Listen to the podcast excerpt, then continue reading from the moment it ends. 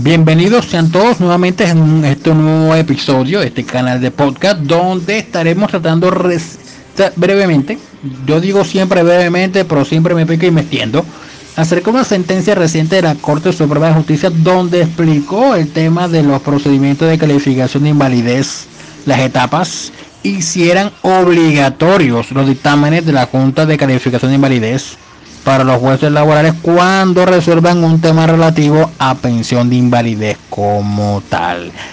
Ya, esta sentencia la cual vamos a hacer un breve comentario es la SR 3008 del año 2012 del doctor Mauricio Iván Mauricio Lenis. Esta sentencia, hay que decir algo como materia de prólogo, sentencia es muy interesante para aquellos que desconocen el procedimiento para calificar la invalidez de una persona, ya sea de origen común o de origen laboral. Y también es muy explicativa acerca de que es, los dictámenes de esas juntas pueden ser, tiene que el juez laboral o, o los jueces de instancia tomarlos como obligatorio y decir porque el juez, porque el perdón, porque la junta dice esto, entonces me acojo ese criterio y tenga y resuelvo el asunto así. Lo anterior por cuanto en el tema que trató la sentencia se trató acerca de que ya se habían agotado todas las etapas de, calificación de invalidez, es decir, ya había dictamen de en la primera oportunidad, ya existía calificación de la Junta Regional, de la Junta Nacional, y cuando llegó a la etapa de demanda, el juez laboral del circuito resolvió resolvió primero decretar una prueba parcial o que emita un dictamen una junta regional diferente a la que había calificado en primera oportunidad. Muchos van a decir, sí, eso es posible porque porque no sean jueces y partes, pero la controversia que planteaba la ARL era que ya se habían surtido todas las etapas. Es decir, ya existía dictamen de la Junta Nacional y juez laboral, cuando estudia el expediente, decreta la prueba de oficio de vaya a la Junta Regional de Calificación de Maribes del departamento que está más cerca al que lo calificó por primera vez para ver qué determina. Y la Junta Regional de Calificación, por medio de la prueba de oficio, determinó que la persona tenía derecho a la pensión de invalidez cuando la Junta Regional, que había calificado la primera oportunidad, y la Junta, la Junta Nacional había determinado que no tenía derecho a la pensión de invalidez. Entonces, de ese tema estaremos tocando brevemente la sentencia SL 3008 del año 2022.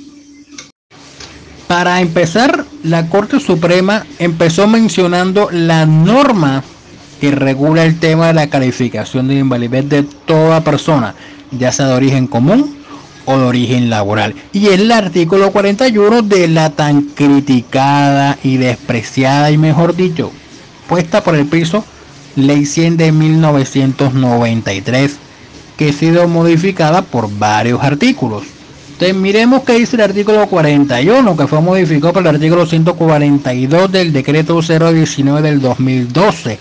Dice el artículo 41, el estado de invalidez será determinado de conformidad con lo dispuesto en los artículos siguientes y con base en manual único para la calificación de invalidez vigente a la fecha de calificación. Este manual será expedido por el gobierno nacional y se le deberá contemplar los criterios técnicos de evaluación para calificar la imposibilidad que tenga el, afectado para desempeñar su trabajo por pérdida de su capacidad laboral. Pues bien, de este primer artículo hay que decir algo. Mira, el estado de invalidez, el estado de invalidez, invalidez, invalidez, oigan bien.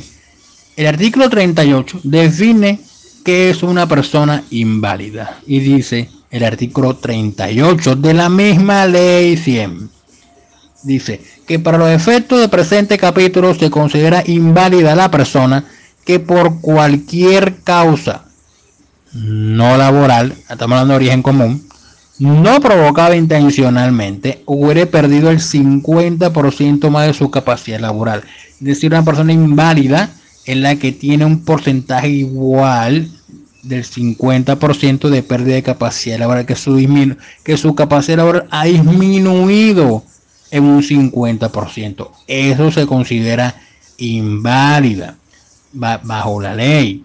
Ahora, ¿cómo se califica eso? el mismo inciso primero lo menciona, determinado por conformidad con el manual único para la calificación de, invalidez vigente a la fecha de la calificación y dice el artículo que ese manual lo dictará el gobierno nacional. Pues bien, ante esto, en el 2014 se expidió el manual único de calificación de invalidez mediante el en el gobierno de Juan Manuel Santos, se expidió el decreto 1507 del año 2014, que la que termina, que es el manual único de calificación de invalidez. Es decir, si una persona la califica desde el 2015 para acá, le aplican ese, ese procedimiento. Eso, ese manual deroga o quita o ya no o ya, ya perdió vigencia el decreto 917 de 1999 que fue expedido bajo el gobierno de Andrés Pastrana. Entonces, que esté vigente al momento de la calificación. Vuelvo y reitero, si lo, van a calificar una persona después del 2015 para acá, la aplican, lo tienen que calificar bajo el decreto 1507 del año 2014, que es el manual único para la calificación de invalidez. Dice el inciso segundo del artículo, 140, del artículo 41 de la ley CIE, modificado por el decreto 019, que corresponde a Colpensiones, a las ARL, a las compañías de seguros que asumen el récord de invalidez y muerte y a las EPS determinar en una primera oportunidad la pérdida de capacidad laboral y calificar el grado de invalidez y el origen de estas contingencias. Es decir, a quién le corresponde en primera oportunidad a Colpensiones, a las ARL, a las compañías de seguro que asumen el riesgo de invalidez y de muerte. Ojo, tengan eso en cuenta. Invalidez y muerte. Invalidez que asuman ese riesgo. Si asumen otro riesgo diferente, ya no tienen la obligación de calificación. Tienen que asumir invalidez y muerte para que tengan la obligación de calificar en primera oportunidad. Cuarto, las, las EPS. O sea que usted puede solicitarle a una EPS que lo califique. Puede solicitarle a Colpensiones que lo califique. Puede solicitarle una, a una ARL si, si, su situación fue de origen laboral que lo califique. O una compañía de seguro si asume el riesgo de invalidez o muerte que lo califique en primera oportunidad. Y no solamente que lo califique, sino que determine la pérdida de capacidad laboral. Es decir, es decir, en esos dictámenes tienen que decir en cuánto ha sido su disminución de su capacidad laboral. Si es inferior, es entre el 5% y el 49.999%. O si está declarado inválido, 50% o más. Y decir el origen, el, el origen de esas contingencias, si es de origen común o de origen laboral y el grado de invalidez, el grado, el grado de invalidez, el grado, el grado, la contingencia, tienen que calificar eso, la fecha, deben decir la fecha, deben decir la fecha en cual la persona se ha estructurado la invalidez o la, la incapacidad permanente parcial. Si usted no está de acuerdo con eso, entonces usted puede presentar una inconformidad dentro de los 10 días siguientes y la entidad debe remitir a la Junta Regional de Calificación de Invalidez del Orden Regional dentro de los cinco días siguientes. Es decir, si usted lo solicita en Barranquilla o en Bogotá donde usted se encuentre, lo solicita entre los 10 días para que lo remitan a la Junta Regional, para que la Junta Regional de Calificación de Invalidez del departamento donde usted se encuentra viviendo lo califique la contingencia para ver si, la, si modifican la pérdida de capacidad laboral, si modifican el grado de invalidez o modifican el origen de la contingencia, dependiendo de lo que usted no esté de acuerdo.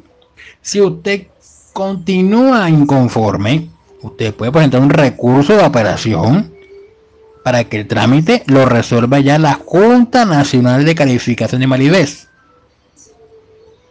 para que ya determine la cuestión si lo que dijo la pues, si confirma o revoca lo que determinó la Junta Regional y si confirma o modifica lo que decidió las calificadoras en primera oportunidad.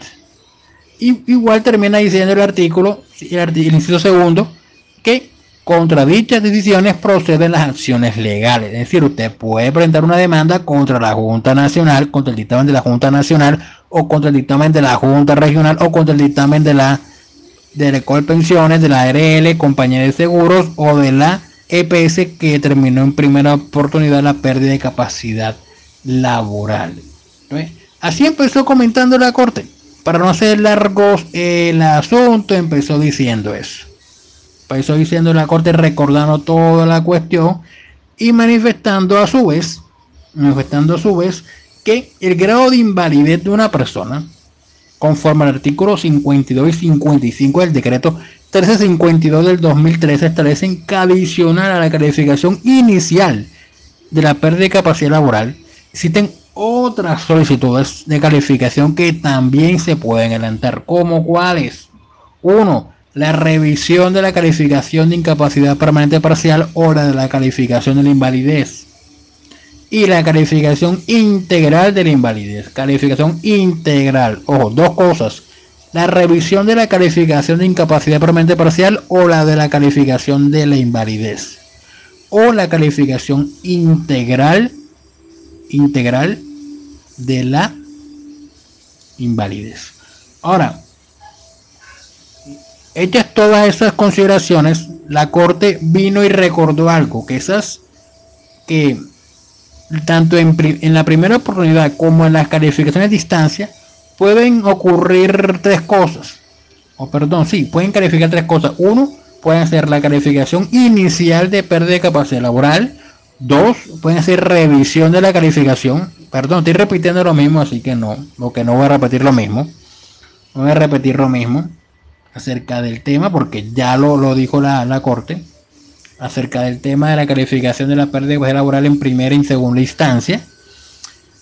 Pero dijo la corte brevemente que para las enfermedades o accidentes de origen común debe realizarse a más tardar antes del día 180 de incapacidad o en caso exista concepto favorable de rehabilitación en un término máximo de 360 días adicionales a los primeros 180 días de incapacidad.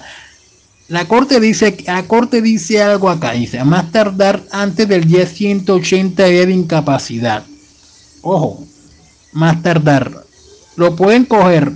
aquí una cualquier entidad se puede agarrar para decir, tienen que esperar más de los 180 días para que yo pueda calificarlos. Para que yo pueda calificarlos. ¿Ya? Eso lo, eso lo pueden hacer. ¿Ya? Pero hay que recordar que el mismo artículo 41 dice que las EPS para emitir el concepto de rehabilitación favorable deben hacerlo antes de cumplirse los días, el día 120 de incapacidad temporal y enviarlo antes del día 150 al fondo de pensiones donde se encuentre el afiliado para que comiencen a ver si el concepto es favorable o desfavorable. Día 120 antes y enviarlo antes al día 150 a la fondo de pensiones no esperar hasta el día 180 espera hasta el día 180 pero la corte dice que, que se puede esperar hasta el día 180 de la calificación ¿Ya? Otra cosa que también dice la, la Corte es que para las patologías comunes o laborales, la calificación en primera oportunidad podrá realizarse en los 30 días siguientes de concluido el procedimiento de rehabilitación integral o respetando el término máximo asociado a los que transcurrido 540 días o respetando el término máximo 540 días. 540 días o o ya es una opción no es una obligación que esperen hasta el día 540 ahora si usted como afiliado ve está demorando su primera su calificación en primera oportunidad y no quiere esperar hasta el día 540 ¿qué puede hacer? pues bien puede ir directamente a la Junta Regional de Calificación de Validez, pagar los honorarios que ellos exigen para que lo califiquen su capacidad laboral. Ir directamente, o sea, puede omitir el paso de esperar hasta que se cumplan los términos del artículo 41 e ir directamente a la Junta Regional para que lo califiquen en primera oportunidad. Eso lo puede hacer, pero tiene que cancelar los honorarios. Ahora, otra cosa que puede pasar es que lo declaren inválido a la persona, 50%, y empiecen a pagarle la, la pensión a la persona. Y reconocer la pensión de invalidez. Todo bien, todo bien, todo correcto, como diría un youtuber español, bastante favorito de este servidor. Y les digo algo, cuando la persona está inválida y le reconoce la pensión, también se puede revisar su calificación de, incapacidad. Se puede, revisar esa invalidez. Y la puede realizar tres personas. Uno, el afiliado, como al, año siguiente, en la, calificación, cuando fue calificado en primera oportunidad, puede solicitar a la Junta Regional que le revise la, la calificación. Obviamente para este caso ya hay que tener un dictamen para que lo revise.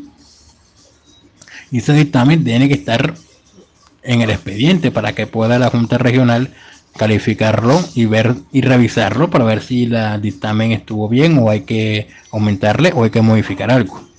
Entonces el afiliado como tal puede hacerlo.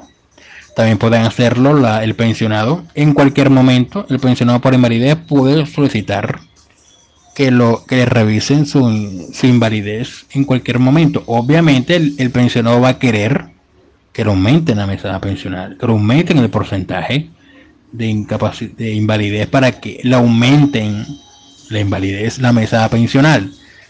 Y lo otro que puede tener derecho o que puede o que está legitimado para solicitar la revisión de la invalidez o de la incapacidad permanente y parcial son las entidades de seguridad social, es decir, Colpensiones, la ARL, los seguros que tengan, resumen el riesgo de invalidez o de muerte, pueden solicitar la revisión, pero esto es un término de cada, cada tres años, cada tres años, para ver si ahí hubo un cambio en su estado de salud, obviamente, para ver si le disminuyen disminuyen el porcentaje de pérdida de capacidad laboral y por consiguiente le disminuyen la mesada pensional por invalidez o se revocan totalmente porque se entiende que usted ya recuperó su fuerza laboral y ya no le requiere de la mesada pensional por invalidez. Ese, va a ser el objetivo de las entidades de seguridad social y eso va a ser cada tres años. Usted como pensionado en cualquier momento lo puede solicitar puede solicitar. Y otra cosa que pueden hacer las calificadoras tanto en primera como en instancia es hacer una calificación integral de pérdida de capacidad laboral. Y esto, y esto es gracias a una sentencia de la Corte Constitucional que se dictó en el año 2005, que era la sentencia C425 del año 2005, donde determinó que se deben calificar en forma integral la PCL de las personas. Es decir, que se tiene que, que se tiene que, con una persona se debe determinar si está materialmente en situación de invalidez. Es decir, que se encuentre plenamente válido calificar todas las patologías anteriores con las que cursaba un afiliado.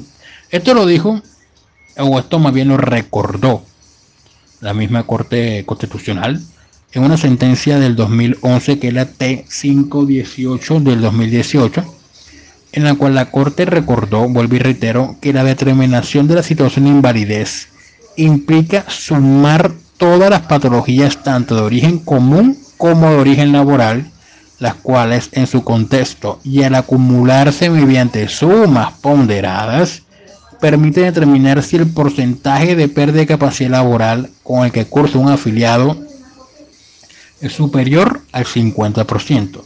Y de ocurrir esto supone que debe acudirse por el calificador a la teoría del factor preponderante o invalidante con el fin de establecer un origen a la invalidez, dada la divergencia de orígenes de las patologías que eventualmente puedan configurarse. Eso lo determinó el acorde, es decir, se tienen que valorar todas las patologías, tanto de origen común como de origen laboral, No pueden decir esto no me compete a mí porque esto es aire, esto es origen laboral, le compete a la ARL calificarlo. O esto es origen común, entonces le compete a la GPS con pensiones valorarlo. No.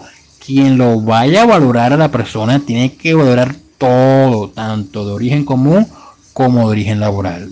Calificación integral se llama eso. Y tiene derecho todo, toda persona, todo afiliado al sistema de seguridad social integral, todo eso. ¿Ya? Ahora, dicho lo anterior, la Corte viene y precisa algo en la sentencia 3008 del 2022. Precisa lo siguiente, que la determinación de la invalidez, leo textualmente lo que dice, voy a leer textualmente lo que dice la Corte en este punto. Dice, precisa la Corte que la determinación de la invalidez, al ser un criterio susceptible de progresividad o de regresividad en el que se intenta determinar si una persona está o no materialmente en situación de invalidez, supone que coexistan distintas modalidades de solicitudes de un mismo procedimiento para determinar si una persona está en dicha condición, conforme al momento en que se adelanten las peticiones y lo que se pretende con las mismas, sin que la existencia de dichos escenarios suponga que las mismas solo puedan adelantarse en el caso de patologías congénitas, crónicas o degenerativas, como puede manifestar cualquier entidad, ya sea la ARL o el, la CPS o el fondo de pensiones. Por tanto, dice la Corte que es absolutamente factible que dada la evolución de las patologías, la aparición de nuevos diagnósticos de un mismo origen o de una génesis diversa, pueda no solo determinarse en forma inicial un porcentaje de pérdida de capacidad laboral, sino también revisarse en el sistema de seguridad social o por la vía judicial una calificación que ya está en firme o realizarse una calificación integral que incluya, que incluya factores comunes y laborales con el fin de determinar la situación material de invalidez de una persona. Lo anterior con las características propias que supone cada uno de estos trámites de calificación. Por tanto, dice la misma Corte, la revisión de un porcentaje de pérdida de capacidad laboral o la realización de una calificación integral no está vedada a las juntas regionales por el simple hecho que previamente ha existido un pronunciamiento de la Junta Nacional de Calificación, ni supone, como lo entiende la recurrente, dice la Corte, que en caso de controversia a través de un, proceso judicial, el juez esté obligado a solicitar que la misma se realice por una sala distinta de esta última entidad o aquella cuyo dictamen se controvierte tal como ocurrió en este asunto. Pues bien, la Corte contestó la pregunta del, de la ARL. No es necesario. Si ya se tramitaron todas las todas las instancias, primera oportunidad, Junta Regional, Junta Nacional, y se debate y se debate ese mismo tema en un proceso judicial, el juez o usted como demandante por medio de su apoderado judicial puede solicitar que lo califique una junta regional diferente a la que lo calificó en primera oportunidad, así sea que ya existe un dictamen de la junta regional, que es la, el máximo órgano de calificación de validez en Colombia. Puede existir, pero si el juez considera o usted considera que merece que la calificación es superior a la que le dieron en su oportunidad, puede solicitar que lo califique otra junta regional, independientemente de que exista un pronunciamiento de la Junta Nacional de Calificación de Invalidez. Eso ahí dejó claro la, la Corte que sí es posible y no hay ninguna ilegalidad acerca del tema. Y para finalizar este episodio, la Corte respondió también al interrogante de la ARL acerca de que si los conceptos o los dictámenes que emite la Junta Regional y la Junta Nacional de Calificación y Validez son obligatorios o no para los jueces laborales. Pues bien, la Corte reiteró su jurisprudencia acerca del tema. En la SL 3008 recordó la, su jurisprudencia acerca del tema y dijo la corte, y recordó, vuelvo a recordó la corte, que los que los dictámenes que emiten la Junta de Calificación al considerar los conceptos técnicos y científicos elaborados por órganos autorizados en desarrollo de un trámite previamente establecido por el legislador ordinario de 1993 con todas las modificaciones que se le han hecho, dice la Corte y recordó que los mismos no son pruebas solemnes. Es decir, que lo que dice, lo que dicen ellos se tiene como verdadero y punto. Si dicen esto es así y se y se tiene y no, no omite controversia alguna, no. No dice, no son pruebas solemnes. De modo, dice la Corte, se puede controvertir ante los jueces laborales quien tienen competencia para examinar los hechos que contextualizan la condición incapacitante establecida por las entidades. Es decir, para eso se puede solicitar en la audiencia, perdón, en la demanda, o el juez puede decretar de oficio otra dictamen de una junta regional diferente a la que le calificó en primera oportunidad. Pues por tanto, porque dice la Corte, recordó su jurisprudencia de que el Estado, el que el análisis de la invalidez de una persona está sometida a la valoración del juez bajo los principios de la libre formación del convencimiento y la apreciación crítica y la conjunta de la prueba, tal como lo establece el artículo 60 y 61 del Código Procesal del Trabajo y de la Seguridad Social. Y de hecho, el mismo, el decreto 1352 del 2013 lo señala así. Dice que señala el decreto 1352 del 2003 en el artículo 44. ¿Ok?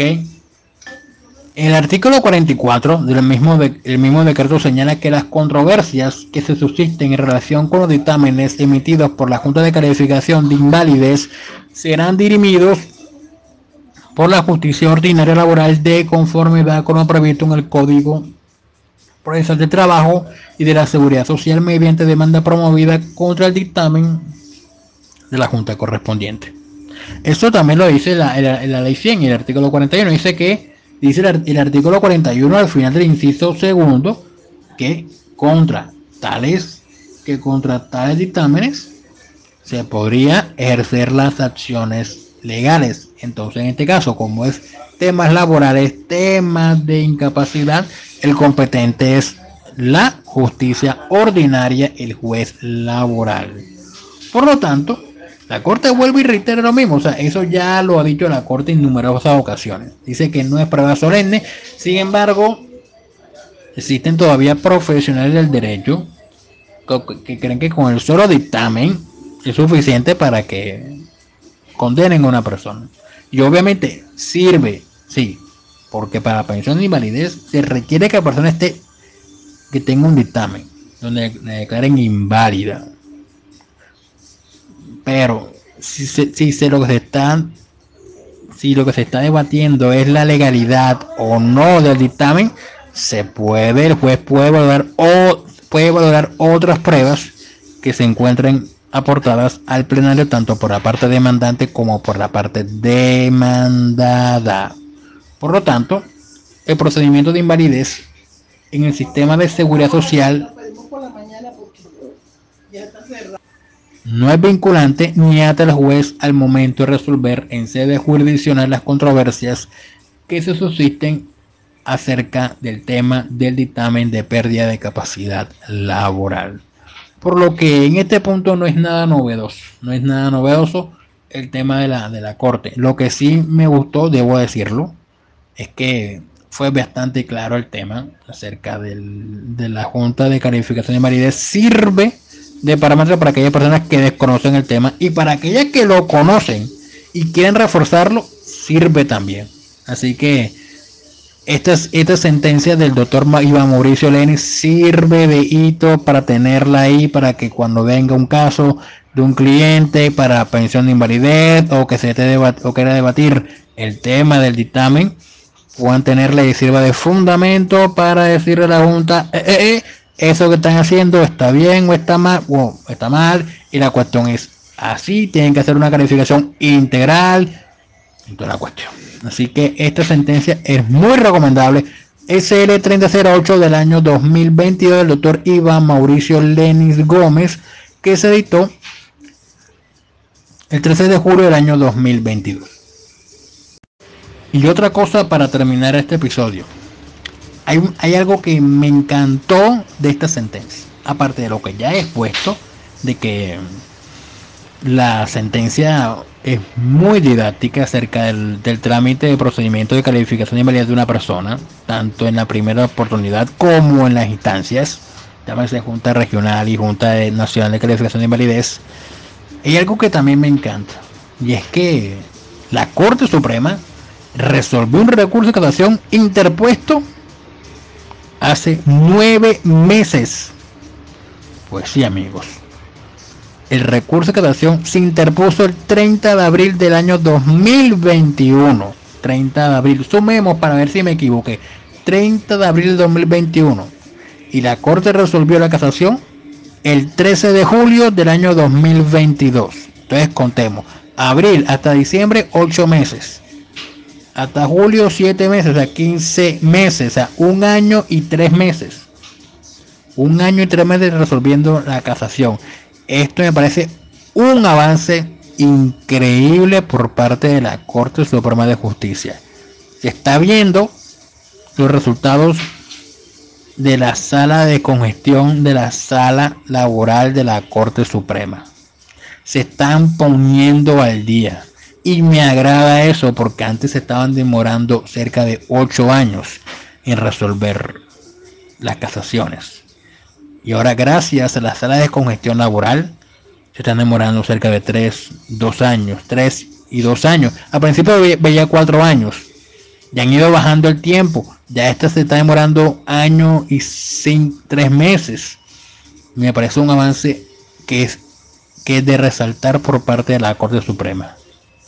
Porque ya se está haciendo, se está cumpliendo con el, el principio de que la justicia tiene que resolver tienen que ser pronta para resolver las controversias, tanto la parte débil de la, relación como la parte dominante, como las empresas, como las entidades de seguridad social. Y me agrada, y me agrada. Entonces, aparte del tema, de la temática que trató la sentencia, también es resaltar que resolvieron en un año y tres meses.